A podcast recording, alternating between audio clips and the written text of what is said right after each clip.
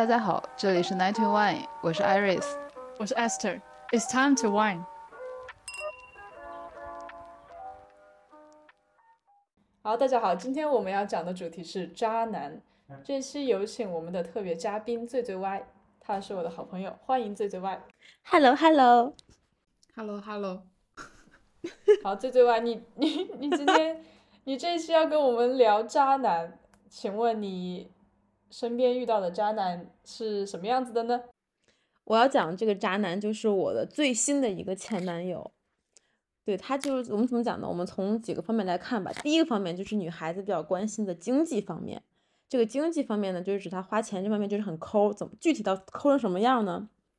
因为主要是在一起的期间都是我在花钱嘛，包括我们的房租啊、水电费啊，都是在我来掏，他是等于是完全整个人就是住在我这儿的。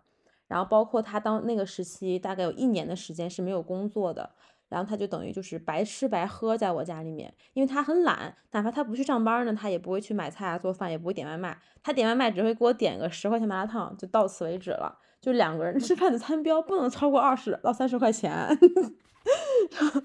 然后呢，本来我们两个商量好的就是房租是我掏。他掏水电费，其实我们两个的水电费，包括一些杂七杂八的费用，一个月加在一起大概是房租八千嘛，然后水电费大概加一块，一个月一万块钱吧。就那两千块钱，他也出不起，他也并不愿意去出，所以导致每次，因为我是那个房租是我来掏嘛，就是我是这个就是就是合同上的这个名字是我，所以他这个水电费找到都找他才找我去付的。但是呢，我找他去付，他就会说，啊，那我之后再给你啊。就是那个，我等我等那个，我一个季度一个季度这样给你，但是到了那个季度呢，他就就不给你了，就等于是完全的，就是这个人就是分逼不掏。对，这是第一点。第二点是我们两个吃饭，因为我是比较喜欢吃一些好吃的，就是我会可能会从那个上面搜哪些最近有什么新的米其林啊，有什么新的那个呃黑珍珠啊。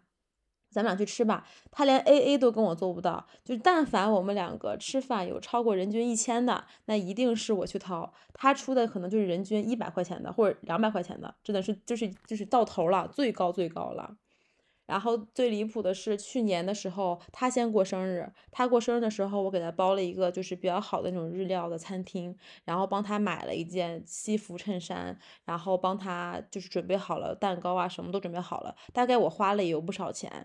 然后等到我生的时候呢，我因为我其实按道理我没有按照我以前的标准去给他准备礼物，因为我怕他出不起，所以我已经往便宜的那个等级上去给他 这个安排这个生日了。但是万万没有想到，我生日的时候，第二天就是我生日了，他前一天都没有把餐厅选出来，然后我只能自己挑，然后怕挑贵了，我就挑的人均三百到四百餐厅，他就还反过来骂我，他说你怎么这么物质？你难道不知道我刚刚上班吗？对，啊 啊，对，我有一个问题，嗯，你先问，嗯，就是他是刚开始谈恋爱的时候就这样吗？还是谈了一段时间以后慢慢开始现出原形？当然是慢慢的，一开始这样早跑了。他开始装的装的特别好，就是装的自己人模人样的，就是也会。请你吃饭啊，什么东西都会给你，就是帮你打车啊，帮你叫车啊，什么都很到位的。他最开始给你花钱很多吗？也没有很多，就只不过就是正常的，就是吃饭他掏个钱而已。哦，那后面是怎么样慢慢慢慢变成这样的？慢慢我们两个熟悉了之后，他就开始说自己现在没有工作，然后现在会在实习，然后自己长大了不能找父母要钱了，自己是个男人，就表明自己开始啊，我没有这么多的经济条件，然后开始。就慢慢，他就可能跟你熟了，他跟你越来越熟之后，他就开始越来越的放纵自己，他就感觉花你钱也没有什么，他就感觉啊，他就会给我洗脑，说我们迟早是一家人，所以我们所以说这些钱我都会给你，都会还给你的，只要是我以后有钱的话，我都会把这些钱给你的，所以你不要认为我没有给你花钱，他也并不认为他花了我的钱。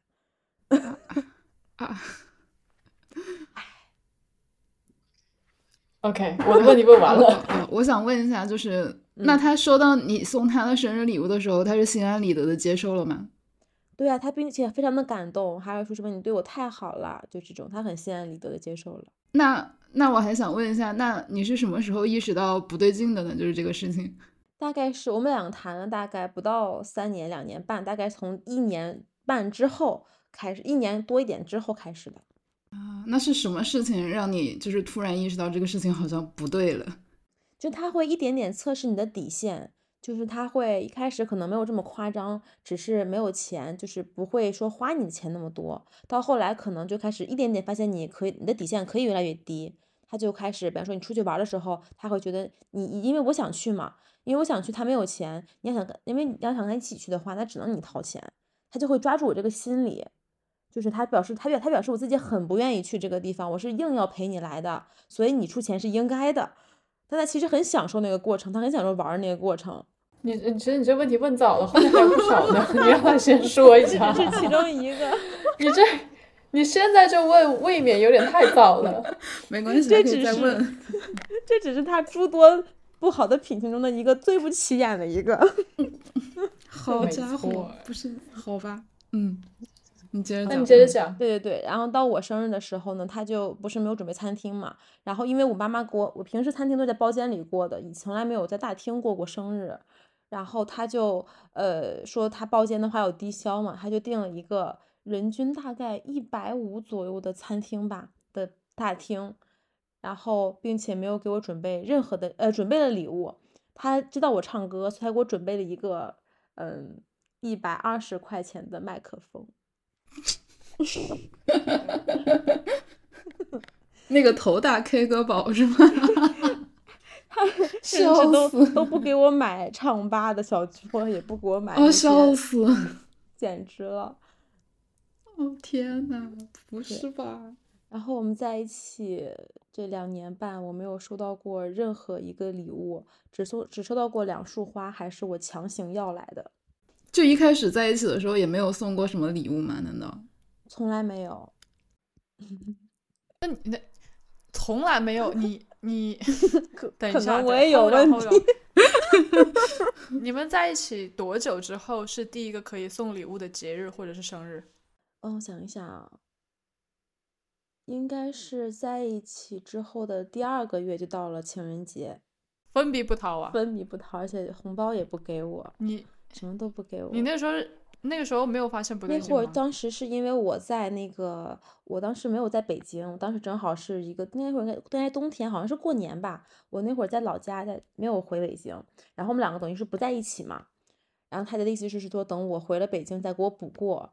然后回了北京之后就完全没有再提过这个事情了。不是快递这么发达，然后什么同城外卖也这么发达，他难道不能买一个礼物嘛？哦，by the way，他从来没有给我点过外卖这种东西，奶茶也不给我我喝。我每次嗯会就是他叫我说好想喝奶茶呀，能帮我点一杯吗？他说你自己没有手，不会自己点吗？哦说我他说我还想喝呢，你怎么不给我买呀？我不知道该说什么好。无语助了。对，然后我们两个就是分手的时候也是因为这个契机分手的，就是我们两个是今年情人节的时候，然后他那一天都没有理我，然后也没有说一个情人节快乐，然后我说那既然情人节，你是不是给我转个五二零的红包呀？然后他就是说，就借这个契机，他开始骂我。他说我辛苦工作了一天，你都没有关心我，反而向我要钱。他说你就是如此物质的一个女人。他说像你这种女人就应该找个富二代玩玩你就算了，不要干嘛来找我来恶心我。五百二啊，五百二都不给。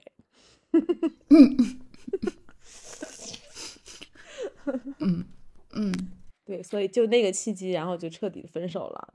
但这个，但是但是，确实他这个对于女孩比较抠这一点，你确实不足不足为道，因为他确实缺点太多了。天呐，我觉得听完这个，我觉得这个人已经可以去死了。你还没听完，你还没听完对，这个只是抠。好的，我们，哎，我们进行第二条。对，第二条就他这个人就是非常的会 PUA，以及非常大男子主义。他的 PUA 就是在于他可以就是完全让你找不到任何理由攻击他，因为他会找无数的理由来攻击你。然后他大男子主义就体现在我举个例子，比方说我们两个聊到关于未来的事情，他说那我们肯定是要结婚的。他说我希望我一结婚就要生小孩儿。但是我的意思是说，我说我生小孩可能不想这么早，二来生小孩的话，我想的是，嗯，就是可能不想母乳。我当时就是提了一句哦，他就立马就站在很高道德表，就是就很高的道德点上来抨击我，并且认为这个点是可以分手的一个理由。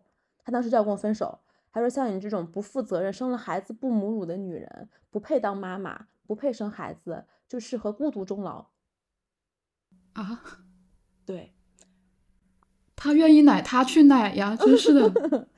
对，并且我当时说，我说我生完孩子之后要找一个好点的月子中心住，他还在这个点上抨击我，他说我可以让我妈来照顾你，你为什么要住月子中心？你他说啊，啊，对。然后他经常挂嘴边的一句话就是每个女人都生孩子，为什么就是他说我最烦女人把生孩子挂嘴边，为什么你就是就是你生孩子你这么多事儿？每个人都要死吗，他怎么不去死呀？好点啊！你见过他父母吗？我没见过，哦，因为我一直没有想想去见，因为我觉得我们两个之间的问题太多了，没有必要见父母。那他有催你去见过吗？他父母有催他来，有催他去带我去见，但因为他父母在山东嘛，就离得很远，就是也不是我们两个假期就回各自家了，也没有个契机可以见，还好还好，对，还好，就很好很恐怖。就包括，比方说，我再举个例子，就是我之前在实习的时候，我一个男领导，他跟我都是澳洲回来的嘛，然后我们两个就有很多共同话题，然后很多共同喜欢吃的东西，就是包括澳洲的零食嘛，他就会带一点给我，然后我们两个就在关关关系关系比较好，然后公司就有留言，就是说我被这个领导包了，然后我当时就很生气，我把这个事儿告诉了我男朋友，我前男友。他的第一反应不是说帮我出头，他的第一反应是那肯定是你的做法有问题。他说你这个女人要是没有，你要是什么，嗯、没有任何做错的地方，没有任何越界的地方的话，别人怎么会这么说你？就是一个巴掌拍不响那一套是吧？对，天然后就比方说我在地铁上，我的裙子很短，然后然后被旁边人咸猪手了，他也会说你干嘛穿裙子？天呐，对，然后你哪怕我穿的裙子很中规中矩到膝盖，他也会说你干嘛穿裙子？你穿的什么衣服？你这种穿这种衣服就是活该让别人怎么怎么样，就这种。你你在就是当下的此时此刻没有觉得不对劲吗？有，我跟他大吵，就每次都会吵到我感觉我都快心肌梗塞那种。但他的理由永远比你多，就是我每次跟他吵完之后，都会想说：天呐，这样这么不合适，三观这么不合，那干嘛不分手呢？但他又会很快的认错，他会否定自己的说法，就是啊，是我冲动了。他就说我我说好好跟你讲，我还其实是关心你的，就就是一套洗脑说辞，天呐，然后让你就觉得哦，那他可能还是有点良知的 这种。嗯，天呐，对，这是他就是比较 PUA 大男子主义的地方。嗯，哦，包括他也认为女孩子，你跟你既然谈了恋爱，既然你跟我是奔着结婚去的，那么你就不能老出去玩儿。你跟你朋友出去玩儿可以，但是你们打麻将就不行了。你们去吃饭可以，但是吃完饭就要赶紧回家。如果你打麻将打到十点或十一点，那你就是爱玩儿，你就是你就是一个爱玩儿的女生，你就是一个不适合结婚的女生，你就是一个不适合我的女生，就这样子，每次都是这样。那他自己会出去玩吗？他还真不会。哦哦，好吧因，为他没有什么朋友，就是他和他在北京也有一些有这么几个高中同学，但他从来没有让我见过，他也经常很少出去玩，他可能是没钱出去玩儿吧。我觉得是。嗯，他那那那你说出去徒步啥的也不是很花钱呀？对呀就是可能就是没朋友。他会带我出去，他带我出去玩的地方仅限于北京的各个公园儿。为什么？因为公园儿不需要门票 那么打车呢？打车是我打。他说，如果他要，因为他会想说我们去坐公交、坐地铁，但是我又不喜欢坐公交、坐地铁，他说所以没办法，我为了自己过得好一点，只能我打车。天，你跟他说吧，你说我们九点在在公园见面，你坐你的地铁，我打我的车。这会儿就要吵架了，说你这个女孩子不会花销，不懂得怎么去我又没有管理花你的。钱，对呀、但是你给他花钱，他就不会这样说。没错没错，是这样的，他就是这样的。有病吧！我的天呐，对，因为他还会经常抨击我，说你不要觉得你花你父母钱你很骄傲，他说你确实该知道自己去挣钱了。我心想，没有我父母的钱，你都不知道住哪儿呢，我睡大街吧你。一边让你不要花你父母的钱，一边他在花着你父母的钱，我的天呐！但他从来不认为自己在花这个钱，因为他会像我真讲，他会想办法认为这个钱是把这个钱合理化。就例如他我我想干件事情，他知道我很想干，但他不不让我去干，但是他想跟我一起干的话，他我就得花出那份钱，他就会认为这份钱是你想为你自己的想法去买单的，他只是为了陪我，所以他认为他没有多花，他没有多花我一分钱。嗯有点东西，嗯，这个人有点东西，这个嗯人这个心机很深。嗯，对，这就是他，就是大概是第二点的内容。好好，那接下来还有第三点，嗯第三点就很牛逼了，他这个人还家暴。他这个人，他这个人家暴，就是他一开始的话，你感觉他这个人并不是很暴力，就感觉这个人还是很谦谦君子那种。但是他到面后面，他可能跟你吵架，他可能会捶桌子，就是他就是会，就是他是个演变的过程嘛。他捶桌子的时候，就感觉这个人好像很凶，而且他只要是他的生气和不生气一秒钟切换，可能上一秒他还在很耐心的跟你讲，或者你俩你们两个在 battle，但下一秒他可能突然就会暴怒，暴怒起来之后，他说话讲话就巨大声，就整个人就感觉脸都红了，眼睛也红了那种，就很恐怖。然后就咣咣捶桌子，然后会砸东西扔东西。然后再往后面演变呢，就开始会可能会太生气，下一秒就会拎着我的脖子脖脖子领子，然后把我甩来甩去，就可能从地上甩到床上，还从床上甩到地上这种。然后再生气一点，就可能会拿拿拳头直接捶我，真的啊。真的。他他是你们是谈了多久？他开始有这种暴力行为的？嗯，开始到后期吧，我们谈恋爱的后期，说明他这个人可能一直都是这样的人，他只是前面在装。在装。对，我之前也跟那个 Aster 讲过，就我们之前讨有之前这个起因是因为他妈妈得癌症，然后他妈妈得癌症之后，我就托我爸爸帮他妈妈在北京找大夫，找那些比较好的那个医生嘛。嗯，然后当时我感觉我为他这个事儿付出了很多，因为当时一直是我在跑，我就感嗯觉我就对你，我还没有进你家门，但是我已经为你就是已经做了蛮多的了。然后紧接着呢，他那天就是跟我因为一个什么事儿我给忘了大吵一架，然后我就觉得我觉得他这个人性格很有问题，我就是说我你说你好好想一想，你妈妈得癌症，你妈妈得这种就是乳腺疾病，是不是被你的这个性格还有你爸性格给气的，而不是别的原因。然后我这么话一说，他立马就急了，他当时就把那个他有一把军刀，他把那个 刀直接拔出来，就指着我说：“他说你再敢骂我妈一句话，你试试。”哇然后我就很不理解，我说我哪里有骂你妈妈？对呀，他不你不是在骂他吗？对呀、然后我说你要想想你妈妈，因为他妈妈是一个性格很好的人，因为我是有视频过，没有见过，他妈妈性格很软，一看就是嗯很乖那种女生，但是他他们爸他爸和他性格就很暴躁，然后我当时这么说了一句话，他就直接他就直接把我逼到那个桌角，然后把那个刀，然后我的手撑在桌子上嘛，他就把刀直接哐一下杵在了我手的旁边，就直接插插到了桌呐子上面。天呐，然后，然后我其实他这样子，大概他并没有每次都，因为我们我经常有时候我是一个不爱吵架的人，所以很多时候吵架我都可能会自己忍了，或者说就先逃避，我就先回避，让大家冷静一下。所以我们两个真正完全就是爆炸的那种吵起来次数非常之少，但是就是为数那么几两三次，他都有使用暴力。然后到后面的时候，就是因为他这种情况是我没有经历过的，所以我就会当时就感觉我的精神都快失常了，就很害怕嘛。然后有一次我就缩在桌角，因为他会很用力的掐着你嘛，但是女生你的力气没有很大，所以你要反抗的时候，你只能是去抓他，就是那种感觉抓他的胳膊，然后他会很用力的抠着你，然后他的他的胳膊可能被我抓的有一些抓痕，然后我就躲到那个桌子底下，然后我就拿我的手机联系了我们当时那个小区的物业安保，我说你们上来，我这里有人打我，然后安保又上来了。然后上来之后，我当时坐在桌角，他在靠近门的地方，他去开的门。然后他一开门之后，立马就变了一个状态，然后就变得一个非常和蔼可亲、非常就是理性的一个男生，然后去跟那个保安勾肩搭背，然后就是那种说，哎呀，你看，就是哥们儿，我跟我女朋友闹了点别扭，哎呀，还把你们吵上来了，这个样子。然后他说，你看他把我抓的，根本就没有那些事儿，他会把他自己受伤的痕迹让那个保安去看。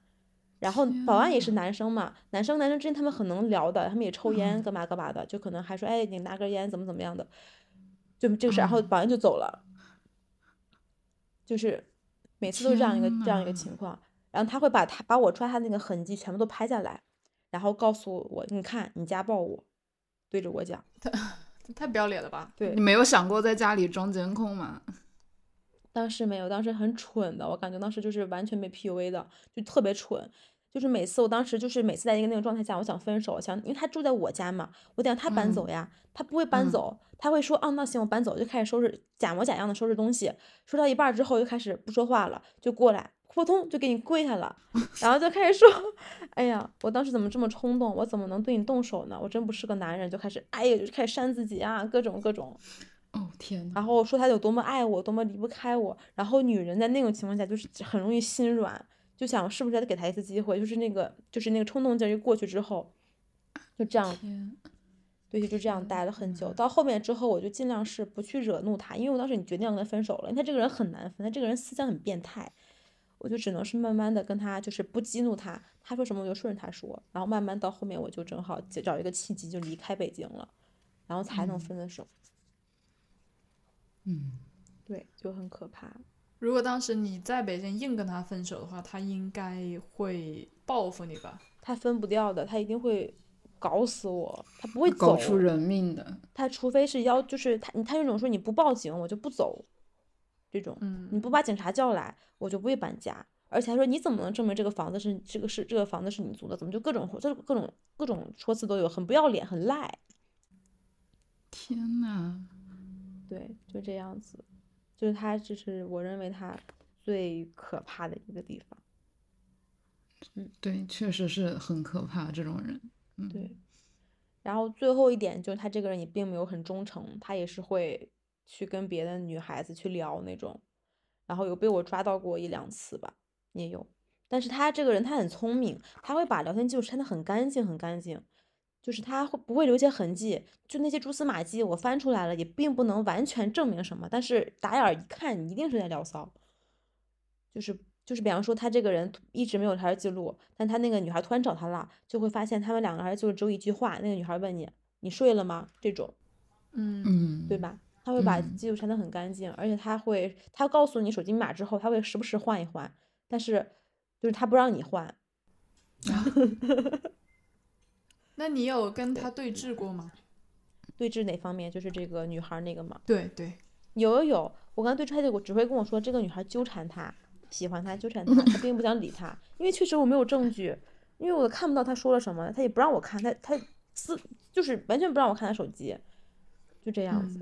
嗯，但是如果我们两个，比方说一星期不见面，他一定会要查我手机，我不让他查，他也会硬抢，不然的话就闹分手，就会吵一大架。凭什么呀？不是，对，就是你弄不过他，你拗不过他，我完全拗不过他那种。那你觉得这段感情对你的有哪方面伤害？经济伤害。好，心那我们从从各 个维度说一下。首先是经济，然后身体方面和心态方面，从这三个方面说一下吧。对，就是经济伤害就很明显，因为他花你的钱嘛，然后他，因为你他他就是你的钱本来可以可以给自己花的很好的，就是可以干各种东西，他一在的话就分担你的支出，这肯定是一个。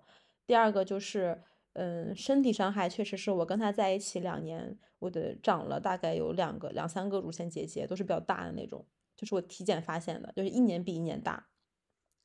然后，嗯，第三个心理伤害，我觉得这个是比较对我来讲比较重的，因为我以前就是分完手之后，我还会有兴趣去找下一个对象或怎么样，但我跟他分完手之后，我就完全没有，甚至我对很多男生，我会有一种下意识的那种，就是反抗，就是抵触啊，抵触，对，下意识的抵触，就是我总感觉他们其实是带着某种目的性，或者他们是，嗯，他们都在装，他们都在演，他们一定是在嗯。那个，一定是在骗我，所以就是有这种感觉是，就是很难去跟男生去交心了那种感觉。然后二来就是跟他分开的一段时间，就是前段时间就刚好，大概我们两个分手了也有快一年了吧，也就是前两个月刚好一些。我跟他刚分手的前面那半年时间，一直都是经常会做噩梦，就我老能梦见我在逃，他在追我，他在呃追，就是那种不让我走的那种感觉。嗯我老能做这种嗯这种梦，然后每次做这种梦都很害怕，就很恐怖。然后一想起来的话，就会让人觉得为什么我会经历这么一个男的？为什么就是会就会心理上确实有点儿，啊，就是伤害吧，只能说是一个心理阴影。嗯，嗯，对他那你分手了以后，他还有纠缠你吗？有他分手之后，一开始我没有把他的所有方式拉黑，就只拉黑了就是微信号这一些，还有手机号。然后他就可能通过我们两个之前的微博号呀、抖音号来联系我，甚至他也是上个月才刚刚完全不联系我。他之前换了大概三四个新的抖音号，在抖音上面找我，就是我拉黑一个，他去新申请一个。这样子，直到上个月才完完全全，我把他拉黑那个号，他他再也没有居住的新的号了，这才是完全彻底的消失。天呐，那他有做出什么？就是除了在就是呃网上找你之外，有做出过其他更过激的行为吗？嗯，我们两个因为不在一个地方了嘛，就已经是异地了。他在北京，我现在不去北京了。他只有就是他有威胁过我。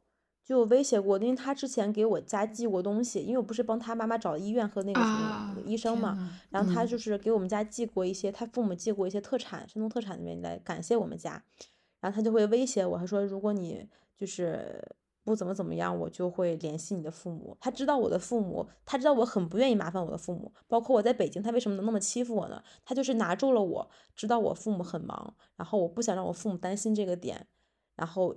来碰来攻击我，他说那那你你如果再不怎么样，我就找你父母，我就让你父母知道我这么弄你，我就让你父母觉得很就是很担心你，就让你。那你有他父母的联系方式吗？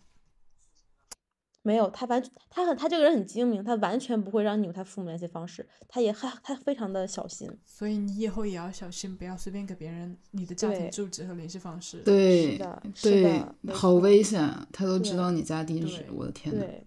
就他的东西，他都藏得很好，他丝毫不让我知道一点儿。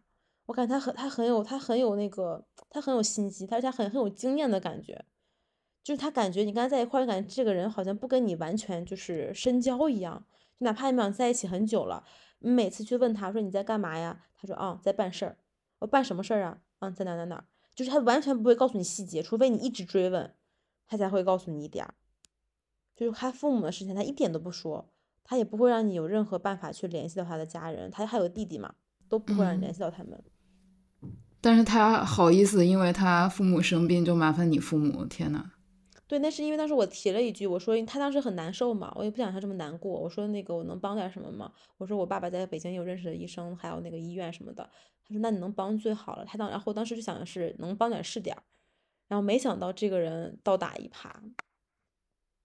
那我们来说一下。就是通过这个人，你是总结的经验，就是怎么样从初期你就会发现这个人不对劲，然后要怎么样防着他们。其实我一开始认为我们两个初期的时候没有任何不对劲，但是我后来发现其实是你当时上头，所以你忽略了很多地方。但是其实那些地方你细，就是你当时如果听劝或者听朋友的话，或者你当时把这个事当个事儿的话，可能你就不会跟他在一起了。就第一点，他就是他刚跟我认识的时候，他跟我一直在聊天嘛，搞得很暧昧，但他一直不跟我确定关系，也并不并不跟我在一起，他就跟我说我并不想谈恋爱，我只想结婚。就是对他说，就他说感觉他要找一个能结婚的对象，他不想谈恋爱了，并且他告诉我他已经单身两年了，就是因为他找一个能结婚的对象。但事实上他单身不到半年，是我到了后来因为你你你说你 刚之前说你之前的时候说。你跟他聊到结婚的话题嘛？是不是因为这个初期的时候，他一直说他想找一个结婚的对象，不想谈恋爱，所以你才会把结婚这个事情考虑进去？因为你一开始也不是一个想结婚的人。对我一开始没有那么想结婚，但是因为当时喜欢他嘛，加上他想他结婚，当时我想说，那我们如果合适的话可以结婚啊，就是我一直迎合他的需求。好，那你继续讲。他一开始不跟你确定关系，然后呢？嗯，对，不确定关系。然后他还，但他不不会拒绝跟你有亲密的举动哦。啊？对，比如说，就比如说，比如说拉手、抱抱和亲亲，但是到此为止。哦，我想起来了，当二零年初的时候吧，你刚回去，对，然后你跟跟我还有跟吉米讲说有一个人很奇怪，然后你甚至怀疑 怀疑他是 gay 子。我说这个男生为什么不抱我？哦，就他，对。所以你现在回过头来想，他是什么目的呢？为什么要这样做？我觉得他可能就是不想，就是确他不，他就是以这个标准来就是他他心里面有个标准，就是只我们两个没有发生关系，那我们两个就只是普通的普通朋友。他就是嗯不想把这个关系确立下来，就是还是那个意思，还是吊着我。说白了，就是在吊着你。那他最后怎么又啃了呢？不知道啊，突然一下就啃了，就可能因为我对他太好了。可不可以讲一下他是最后他跟你确定在一起是什么样子的情形？这个情形不太好描述。是不能播吗？十八禁。哦，那反正就是他，就是他突然同意了呗。对，突然同意了，可能是我觉得我对他太好了，他可能没有遇到过对他这么好的人。他可能觉得你你这人确实是能给他花钱，能行。对我是丝毫没有不舍，就是不舍得那种，然后他就同意了。同意了之后，他当然同意啊，他再也找不到比你更好的了。对，然后同一周就开好嘛，就开始进入了深渊，家人们。哎呀对，然后，OK，第二点，对第二点，他被我发现他同时有三个抖音号，还有三个微信号，然后其中有一个他是就是他的微信号，其中还有一个微信号是以女生视角、女生身份、女生视角啊，的这样一个微信号，然后他的呃那个抖音号也其中有有你一个也是女生视角，然后我当时就说怀疑他是不是 gay，因为他就是会点赞很多那些肌肉男的视频，啊，我当时非常的，我当时一度怀疑他是一个深柜，他是想跟我行婚。因为很很符合嘛，你们觉得他就很着急结婚，他又嗯。有那种女性的抖音号，嗯，点赞男生，我当时觉得他就跟我行婚，然后当时就问了我 gay 的朋友，朋友说他绝逼是个 gay，然后，然后但发现后来不是，但后来他这个他这样做的是目的是啥呢？我现在才明白，他刚才跟我解释他那个抖音，他之前在澳洲有做那种 sales 相关的工作嘛，他是为用那个女性视角的那个微信号，是为了跟那些男生客户聊天，然后啊去，然后去那个去做 sales。哦天呐，嗯，但其实我现在反应过来，这些男生其实不是这么想的，他是以女生视角的抖音号去加女生，跟女生聊天，哦，对，包括他的抖音，对，然后就这样去去钓那些女孩，因为那样两个人更容易说话嘛，女孩跟女孩更容易说话嘛，嗯，他其实是这样子的，哦，巨吓人，这个人 毒瘤啊，社会的毒瘤，怎么能有这么多手段？我的天呐！对他真的超高明，他跟女生聊的目的是为了最后跟女生摊牌吗？他很他很会聊女生，他之前不是有一个，他还我开始觉得他有一个 Soul 那个 A P P，就嗯是一开始我不知道这 A P P 是干嘛的，后来才知道他是个社交 A P P 嘛。他在上面加了很多很多女孩儿，他厉害到什么程度呢？他给一个女孩，那个女孩在韩国，他们两个只是网上聊天儿，然后最后他不想聊了，他直接跟女孩断联，然后那个女孩就直接崩溃，然后给他打越洋电话，打几百个就要来找他，包括他之前聊加拿大的地方，各种各个国家都有嘛，然后都是一定要为了他就回国，怎么怎么样的。那他很牛哎，他很会，他很会，所以说我当时就是一整个懵了。好牛啊他！他超级会，就是一个嗯很高明的高高级玩家。对，感觉就跟之前那种新闻上那种 PUA 大师一样。是的，所有女孩都特别特别喜欢他，包括他他在现在这个形象去工作，他长得还行，但他去工作就是女孩们都贼喜欢他，都觉得他特别特别好。就是震惊了有点。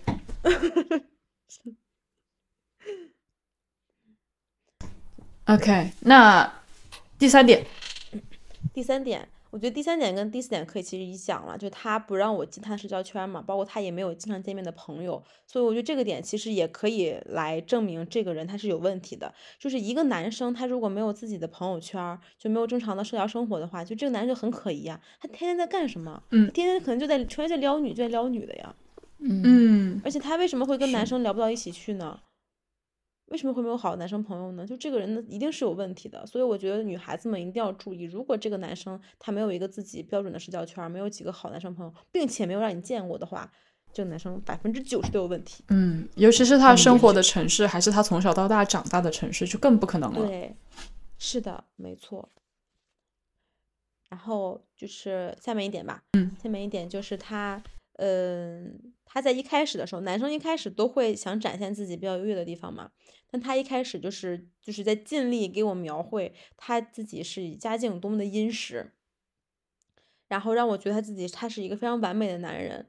就是比方说，他会跟我，他会暗示你，我家在北京两呃西三环还有东三环各有一套房子，然后我们家在那个那我们家的房，他会暗示你他家的房子是个别墅，嗯。他会各种通过小方式暗示你，告诉你家哦，我家是有钱的，就这样子，然后还会告诉你自己是就是学金融，然后自己不仅学的金融，而且我们因为我们两个是一个一个地方毕业的嘛，所以他会跟我感觉跟我有的有的话可以聊，然后他会告诉你，因为我们俩也不但是不是一个专业，所以我知道他这个金融专业的就是天花板是哪里，他就会告诉你我在天花板工作。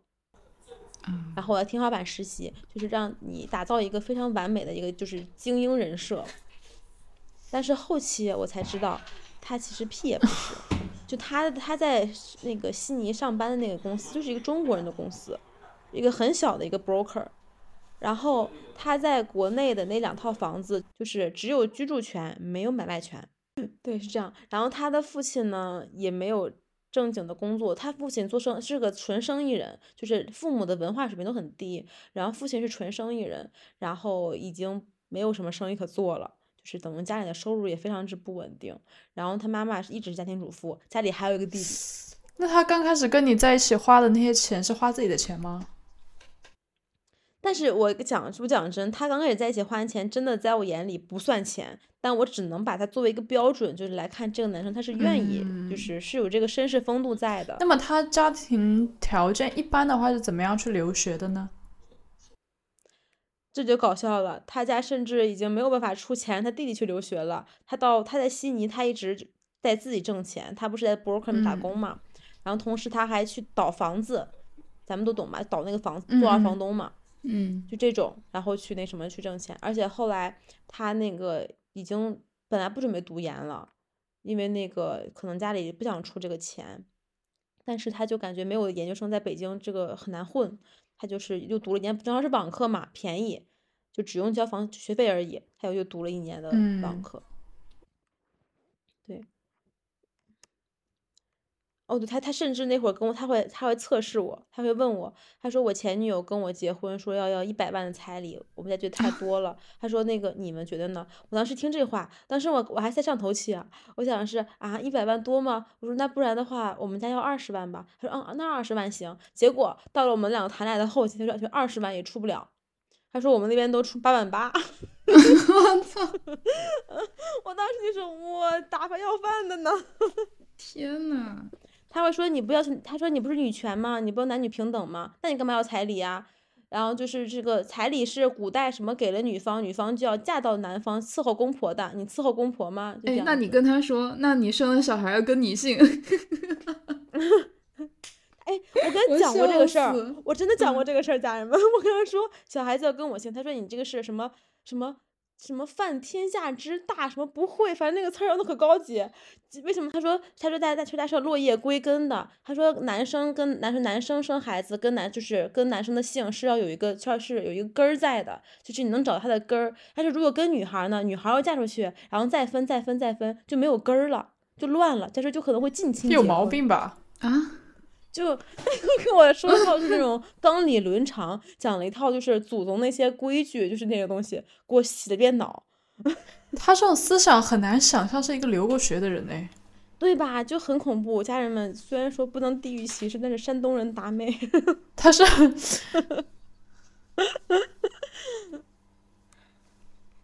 对，他是本科出去的还是高中出去的？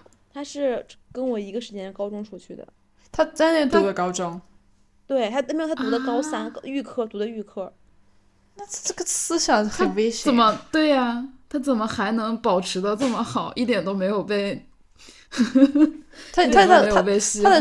对他的是不不是西化，他都没有现代化，他这个思想。真的一点都巨夸张，超级夸张。哇他是不是还有说过以后一定要生儿子啊？他说最好是有个儿子。他说，他说 这还用并不代表问吗我重男轻，他说不代表我重男轻女哦，只是你觉得有个儿子，光生个女儿没有儿子不圆满。嗯人家是这么讲的。嗯，，OK。你有跟他前女友那些有交涉过吗？我不敢，因为就是他这个人很，他这个人很忌讳，就是嗯、有人通过就在背后联系他认识的人，就是在搞他这种感觉的。因为为什么？因为他的第一个女朋友在悉尼的女朋友，他是谈的最长，就是除我之外最长的一个女朋友嘛。然后他们两个当时就是因为那个女孩，他说他经常会骂我说你跟我初恋很像，你们俩都是这样的一个女孩，就是自私的女孩，怎么怎么了之类的。然后他就会那个女孩当时跟他分手之后，就是有有搞他，就是有联系他后面的那个女朋友。然后他后面那个女朋友一听这个，立马分手了。嗯，然后然后他就非常忌讳这件事情，就是如果我在背后去打听，或者是跟别的他联系了，我就怕万一一个万一他知道了，他会弄死我。嗯 嗯，对他这个人很阴暗面很很很大，那万一他听到这期播客怎么办呢？他不会听，他没这么有文化，他应该不知道什么，他甚至可能都不知道什么是 podcast。也是，毕竟这个平台还是比较小众。对，我觉得他不会。嗯嗯，其实表面上看起来跟你描述的其实是完全是两个人，对不对？对，而且他，我有对，还有一点我可以补充一下，就是我有带，因为我有跟我当时在北京的朋友讲过这些事情嘛，然后后来我们我有带他去见我那些朋友，他当着我朋友的面表现的非常的正人君子，非常的绅士，主动提出要买单，然后包括就是各方面都很到位，就你能想到的方他都很到位，很绅士。然后也很能侃侃而谈各方面，然后我朋友就会跟我讲，他看起来跟你说的完全不是一种人啊。他说你是不是误会他了？我觉得人很好哎，他太能装了，他很会装，他只有把那个最恐怖的一面让我看到，其他人面前他就是完美的形象。不知道你之后有多少个受害者？真的，他肯定对他前女友也使用过暴力，因为他有跟我提过，他有捶墙，但是我觉得一定没有这么简单。他说的捶墙，估计就不是捶墙了。对，一定是有使用过暴力，嗯，那这种人改不掉的。嗯，就这个人也是我认识人生中碰到的，就是那么认，包括身边来好也好，就是包括认识的人也好，就最可怕的一个男的。这对光就就光听的我觉得很可怕，而且你因为我一开始我是听你讲他描述这个人嘛，然后呢，我想象中的是另外一个形象，后来直到有一天你跟我说他外表是怎么样的，我觉得哇，反差好大呀。对对，就是一整个颠覆。所以你有时候他，因为他有时候会突然装起来嘛，然后你就会怀疑自己是不是误会他了，他是不是也是被逼急了，或者是怎么样？他因为他会，他总是会，就是他对我的描述和我朋友对描述完全是两个人。就是我朋友从来不会说我自私，也不会说我怎么怎么样，也不会说我脾气大，但他就会说我自私、脾气大，说我这个人花心、爱玩，就是他他的对我的描述都是完全相反的。但是有时候让我怀疑自己，难道我在这些人眼里真的是这样子吗？我就会怀疑自己，经常。哦，那他这么做就是为了让你怀疑自己啊？对。对对对，没错，嗯是的，是这样的。那你现在有从这个阴影里走出来一些吗？我觉得我还算比较走出来了，就现在可能也不会，现在可能就是吃教训了。就现在可能如果要我谈恋爱或怎么样，我会非常非常谨慎。就我可能得对这个人非常非常了解之后，我才有可能去考虑要不要就是在一起。而且就是我现在可能就跟以前不一样点是，可能是以前觉得差不多，感觉挺有好感的，就可以在一起啊，就可以考虑在一起。但我现在我就是哪怕有一点让我觉得不对劲，就是在以前看来可能是不是很重要的点，我都会考虑要不要在一起，因为我就怕万一这个不对劲发展到一个无法控制的程度，就又要重头就又要重蹈覆辙，就非常非常谨慎了，变得。嗯，对，是的，嗯，主要这种人他一在装啊，他很会装。就是我当时有想过一个很可怕的点，就是如果我们两个现在这个年纪都比较大了，可能快三十了，然后他我们俩在谈恋爱的第一年决定要结婚了，在他还没有表现出那些事情的时候就结婚了，然后他又顺他的意，在第一年生了孩子，那我现在可能真的就跳楼了。嗯，呃因为天呐，这这更不对，因为你现。在结婚了，你就离离婚就更麻烦了。对，对，所以说什么谈恋爱一定要多谈几还年。好没结，对，嗯，是这样的结婚，嗯我，之前看到一个说法，就是说你谈恋爱一定要至少谈一年，因为有的精神疾病是在特定的某一个季别才季节才会发作。对，哦，还有一点，我觉得更容易让你看清一个男生的地方，就是你一定要跟他同居一段时间，因为我们两个是从第二年开始同居的嘛，也就从第二年开始，他开始展露了更多的马脚，他就就开始暴露的更快。我觉得是的，现在已经不是那么封建了，你必必须要，就真的是吃喝住都在一起，你才能发现一个人的本性。对，没对错，是嗯这样的。OK，那这个人我们说完了。嗯，第二段第二个小节是关于你朋友的那个现任，你想，请开始你的表演。对，第二个这个渣男就不是我自己的前任了，是我一个朋友的前任，或者也可以叫现任，这个很难界定。至于为什么这么难，至于为什么这么难界定呢？我们后面讲讲就知道了。就是这个男生跟我前面讲的那个男生又是完完全全两种不同的渣，但是这个男生同共同点是都是抠。对他也是跟我朋友在一起了，也有大概三年的时间，然后没有给我朋友送过任何的礼物，甚至于连花都没有送过。然后可能唯一送过的一个是一个小生日蛋糕，这是他们两个三年唯一的一个男方的一个支出。天呐，对不是然后 这因为我们两个背景对背景很相像，他也是在北京嘛，我们俩当时在北京实习，然后因为我那个朋友自己条件是比较好的，他在北京的那个房租就两万块钱一个月，然后这男生也是白哦对对，这个男生也是白吃白住他的，然后也是这个男生他唯一不一样的地方就是他黄赌毒，他沾黄赌毒。就是他，但是他从社交网，他从那个抖音上或者是社交网站上去找女孩线下单约，这种，对，然后找很多这样的女孩去单约，并且他很热热衷于给主播，他自己那点钱可能全都给主播花了，我觉得，然后觉得哪个主播身材好，他就会跟他单约，因为你只要刷够一定一定礼物的话，主播是可以单加你跟你聊天的嘛。然后也可以给你单约的嘛，他就有就会这样，他就会这样去做，尤其是在他跟我朋友异地的时候，不在一城市的时候，他就会经常干这样的事情。所以赌，所以所以主播是真的可以约出来的啊。当然可以啦，就他主播会有问个门，对，主播是有个门槛，就是比方说你给我刷个抖音一号，或者你给我刷几个嘉年华，那我就可以把微信给你，我们就可以约。但是他因为他约出来是嗯吃饭还是那啥呢？看你喽，哦，都可以啊。对啊，因为如果你想他，如果那个主播他是靠这个吃饭的，他希望你给他刷更多东西的话，他当然是得跟你维持保保保维持好关系啊。嗯，嗯，对，他等于是他比我更夸张的一点是，他已经是完完全全让我朋友包养了，就是我朋友给他买手机，然后然后买电脑，然后给他买衣服，就是各方面全都是我朋友在花钱。正式的入编了呗。对，没错。然后他图啥？我的天呐，我跟我朋友可能比我还蠢一些，我朋友就那男的长得其实蛮丑的，他是那种男的长得属于那种又胖然后又圆，然后那种，但是我朋友的审美就是那个审美，他就他就是喜欢那样的男生，所以他跟我说他跟他跟他这个男朋友在夜店一见钟情，他甚至不是日久生情。对对，没错，他就跟我讲说他是在他说他说那个男生我就以这个 W 来代替吧，他说 W 太帅了，实在是没法无法抗拒。你线下第一次见到 W 的时候，你当时是什么心情？好丑，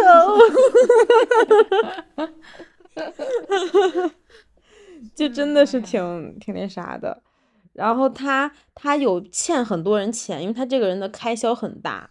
嗯，他会呃，他就会他就欠了很多人钱，包括我朋友的钱也欠了很多。他欠我朋友的钱，欠前女友的钱，前前女友的钱，加在一起大概有大概有数百万这样一个数数字。可是为什么那人愿意借这么多钱给他呢？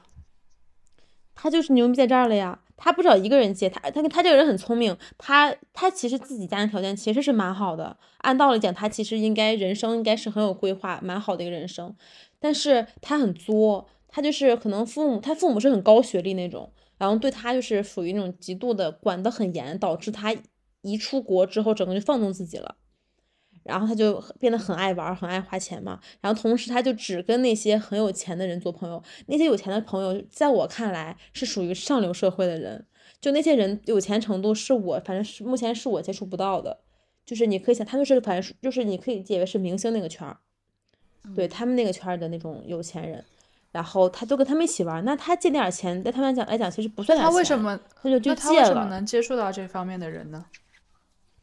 因为他之前在美国读书嘛，他不知道他，因为他玩儿他玩儿那些东西都是有钱人玩儿的东西，你懂吧？就就我们有些词儿不能说，但是你能想象到那些啊、呃有钱人玩的比较花的东西，他就会去玩儿，他就会接触有钱人，包括像嗯，举一个能说的就是高尔打高尔夫，假如打高尔夫吧，就是打举个例子，他可能会接触到那些人，他就跟那些人成为，他这个人很会交友哦，他很会交朋友的，他也很会 PUA，我觉得他其实那种 PUA 跟那个不一样，他是很。他是一种能让你跟他交心，让他让你信任的那种 PUA，所以其实他情商也挺高的。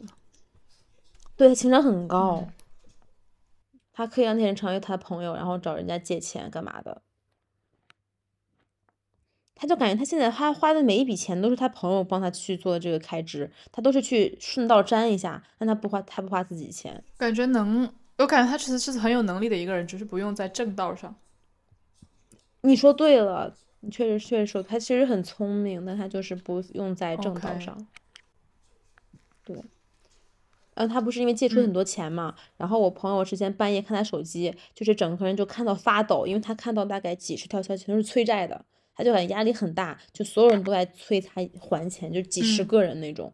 然后都是甚至于用那个去法院来起诉他，来逼迫他还钱。但是这个男生呢，他就是说你不要找我要钱，我是没有钱的。你要想要钱的话，你就去起诉我，因为起诉需要审理期嘛。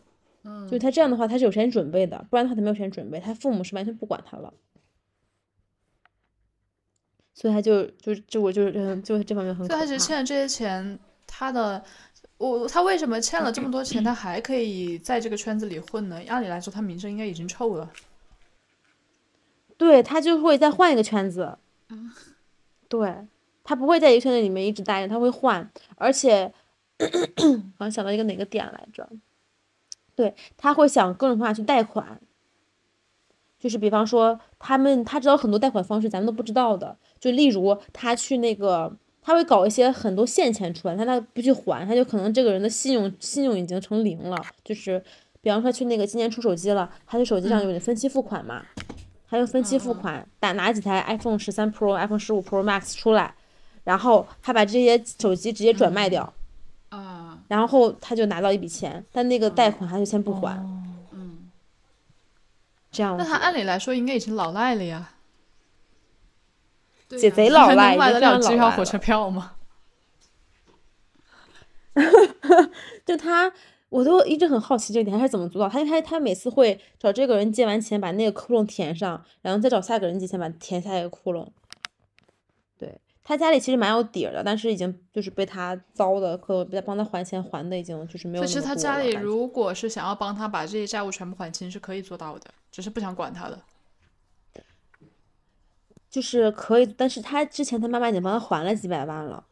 然后对，因为当时我我有听到过我朋友跟他妈妈，就跟那个男方的妈妈打打电话的一个这个通话记录嘛，就是这个呃，对方的父母其实已经帮他还了很大笔钱了。当时他也发誓跟他父母说，他再也不会去沾这些东西了，再也不会去让父母这么担心了。但是他这个人就改不掉，这种就很怎么可能改得掉？对他很他很他又懒，他就习惯拿快钱了，他不可能去老老实实去上班，老老实实去干嘛去挣去好去上上学，他做不到了已经，所以他就在此之后又是这样欠了一大笔钱，然后他就不敢跟父母讲了，他如果父母知道，父母可能就崩溃了，我觉得。哦，第三点，第三点，嗯，让我想一想，这一点你接要怎么去着说呃描述呢？吸，就说吸，吸啊，行，因为他在国外经常吸。是珍珠奶茶的吸。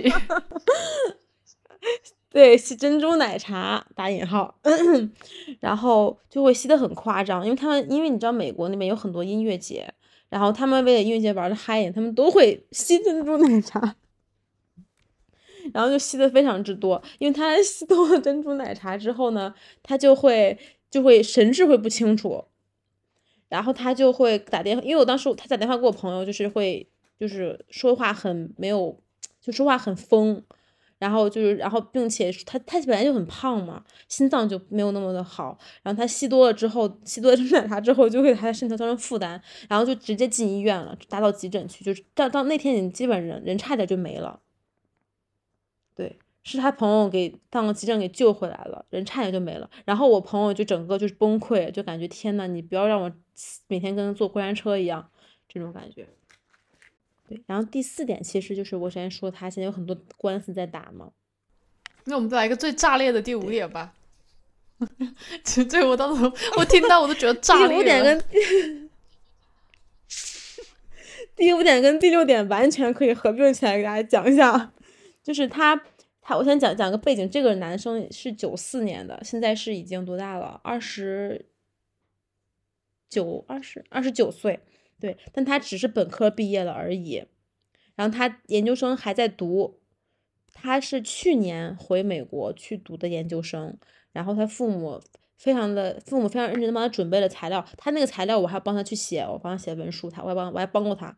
然后把他帮他申请好那个大学之后，他就开始申的是哥大。按理说很好大学吧，但他没有去上哥大，他偷偷的申了一个更次的大学，然后好像在华盛顿那边是一个很次大学，他去那儿读的研究生，按道理是一年就读出来了，但他在在美国期间一天都没有住在华盛顿，而是住在 LA 的朋友家，就是完全没有在华盛顿上过课。然后学校也一天没有去，这样的话，然后习也一天没学。拿了这个学校的 offer，他不去上学，他的出勤率太低的话，不是会被退学吗？按道理是已经被退学了，但他不去，他是这种掩耳盗铃，他完全不去看，他就是不会登录学校的网站去看，他不敢，不看就没事儿，他也不敢看邮件，他都不看。那他如果不看，他被退学，然后呃，他的 visa 就会被吊销啊。对他基本上其实那会儿我觉得已经是已经是这样子了，但他当时不是黑在 L A 了吗？他也没有，对他当时就是买个机票就能回国。他当时就是在黑在 L A 黑了一年，然后他父母因为已经知道他这个人什么样的德性了，所以他父母完全不会把学费给他，而是把学费直接打到学校账户。所以他父母一直认为他还在读书，所以就每年每个学期按钱的的数量打到学校账户里面去。那学校也不会退钱嘛？就是。他如果已经被退学了的话，学校才不会嘞，学校学校只会联系你，然后联系不到你，那你给我钱我就收了。哦，这样子。哎呀，国外大学很看多么多么喜欢钱的都。好吧。嗯。对。然后他不是他妈妈已经很已经很聪明了嘛？就是就是每个学期他们期末考试时候的成绩，他妈妈已经不满足于你直接把成绩单发给我给我看了，我必须要你把网站给我，我自己登进去，我登录你的账号。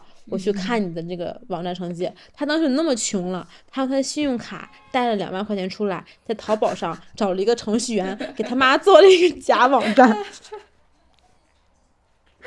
好牛呀！不是他妈曾经被骗过什么，才让他妈能够就是要求要看网站？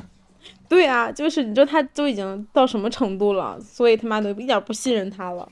哦天呐！他父母就很放心，因为每年都做个假网站。然后他今年十月份该回国了嘛？然后，但他按道理，他他父母已经在北京帮他找了最好的投行，嗯，准备去可能的工作了，已经找好了后路，然后就等他回来能够好好上班了，然后就等个毕业证了。按道理今年十月份就现在吧，他就应该已经毕业回国了，但是他在七月份就已经回国了。他偷偷的在国内住了三个月了，已经。他就是在便利酒店或在朋友家蹭吃蹭住这样子，或到现在，他也没有毕业证。他想的方法目前是，怎么说呢？他可能想方法是去澳门，嗯，呃，搞一笔钱，搞一笔钱出来，然后去买一个证书。嗯，买一个毕业买一个毕业证书可以做认证那种，但是其实这是违法的，这是完全不可不可不可能成功的。但他这个人已经完全坏掉了，就他认为自己是可行的，他企图用这种方式蒙混过关。他怎么就确定他在澳门能搞到钱呢？因为他平时就喜欢啊，啊，然后嗯 所以他这边他自己有这个能力，他可能去找个人，用自己的信用或用自己的什么，哪怕可能是裸贷这种方式 去签一些，去签一些小圆片出来，用这些小圆片去帮他获得一大笔钱。哎，但他那他他不是问题是在澳门这事儿也是有概率的呀，你也不能说你一定会拿到钱啊。对，因为他没办法，他只能这样一搏。哦，他已经这种人走投无路的心态了就是单车变摩托，嗯，对，就走投无路了。对，就难以想象他父母如果知道这件事情，会不会真的崩溃？我过去女我啊儿子 真的造孽。对这居然是真实发太生炸裂的事情好不真实呀！我的天呐，这种电视剧都不敢这么演。那如果你听到第八点的话，你就要 更炸裂了。第八点就就是我们前面讲的都是这个人本身的这个品质问题嘛，然后第八点就是就是前面这些品质问题已经足够让一个女生完全不跟他在一起了，完全把这种人给 pass 掉了。然后第八点就是他感情还并不忠忠贞，不不仅不忠贞，而他的感情观是让人难以理解的，甚至是就他首先认为，就是如果我出轨的话，那么对方也可以出轨，他是他是他的第一个概念，第一个想法。所以他在跟我朋友在一起期间呢，也就有无数次的出轨行为。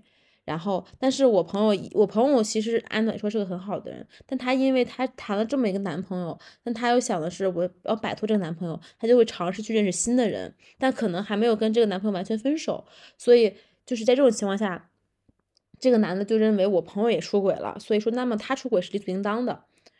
然后后来我朋友就是去了，我其实我朋友到后面也变得挺奇葩的，就是我朋友回了回了回了悉尼，在悉尼有 有谈一个男朋友，然后他回了他前前段时间又回国待了十天，然后这十天呢又跟他这个前男友呃，就在一是就起了就是捋一下，就是你朋友嗯之前是跟这个 W 他谈过，然后分手了以后去了悉尼，在悉尼又谈了另外一位，然后中途回来的时候跟这个 W 又在一起了。哦，对。那是你这位朋友，所以我们给说就很他取一个什么代号呢？这个朋友我们叫她嗯好。的 L 吧，就是 L 女士。哦，不是，我说悉尼这位。对，会，嗯。悉尼这位啊，我想想啊，悉尼这位个大叔嘛。哦，大大大哥大哥。吧，大哥吧，这个大哥，嗯，这大哥，对，对这个大哥，嗯，对，然后他回了国之后，不是跟他这个前任或就就纠缠在一起了吗？然后我听到了一个非常炸裂的一句，这个是我现场听到的，因为我跟他们出去吃了个饭，我听到一句话，就是因为这个我朋友回国之后，并没有只是跟他见面，他还有跟其他男生见面，就出去玩之类的。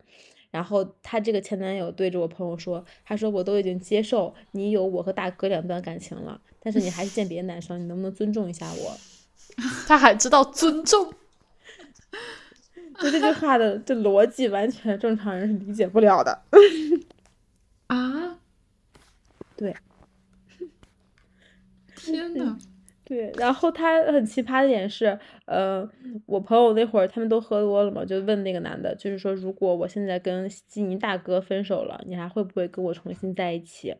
然后这个呃 W 说，W 就很生气，就就是义愤填膺的说，你你求我一次，我拒绝你一次，但你求我第四次，我就答应你。这是在玩什么 play 啊？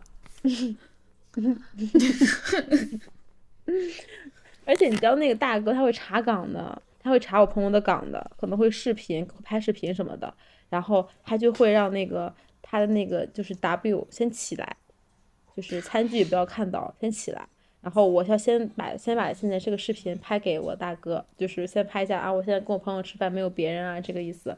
等拍完这个视频之后，再让那个男的回来。哦，所以大哥不知道 W 的存在是吗？对，完全不知道。嗯，好的，好的。对，这就是我觉得我的脑子 CPU 已经炸了。就反正说就是，唉，就跟比演电影还夸张，我真的是觉得。不好说，真的不好说。我的天呐，而且我朋友他很他很明白，他别人就不会藏着掖着，他当时马上就要回悉尼了，他跟那个大哥说：“我几号到，你来接我。”然后跟这个跟这个 W 讲说：“我几号走，你来送我。” 前男友送机，前男友接机。天呐，忧死了，真的。啊，他真的不会就是在某种时候叫错人的名字嘛？就是搞这种事情，天呐。反正当着 W 面叫错是没有关系的，因为 W 完全同意 同意这两段感情。但当着大哥面估计是不能叫错，不然就完蛋了。天呐，哦，还有一件事情，这个事情也很让人觉得这男的很有病，就是这个男的在跟我朋友在一起的前期偷了我朋友的一个包，偷了我朋友的电脑，还偷了我朋友的呃五张的那种超市的那种就是储储值卡。啊，不是明着花已经不能满足了是吗？一定要用偷的。对，因为就是我朋友，她平时那个车她自己开嘛，她那个车里面平时就是只带她男朋友一个人，然后她那个电脑就放在车后座了，就平白无故消失了。然后她那个包之前去夜店，可能去去那个去酒吧玩的时候，也是她喝多了都是她男朋友拿着包嘛。然后等我朋友一醒了之后，她男朋友说包一直就没有拿，就完全不可能。嗯，就是他，就是他拿了，因为为什么一开始我们这么判这么推断的？对，后来我们怎么能确定这是真的呢？是因为我朋友去看这个 W 的手机，发现他跟另外一个男生讲，就是说我朋友这个车能卖多少钱，他是打算连车都偷是吗？就是我们，对对对，他发现偷不了，就是我们就能确定，就是这些东西就是他偷的，一定是他偷的。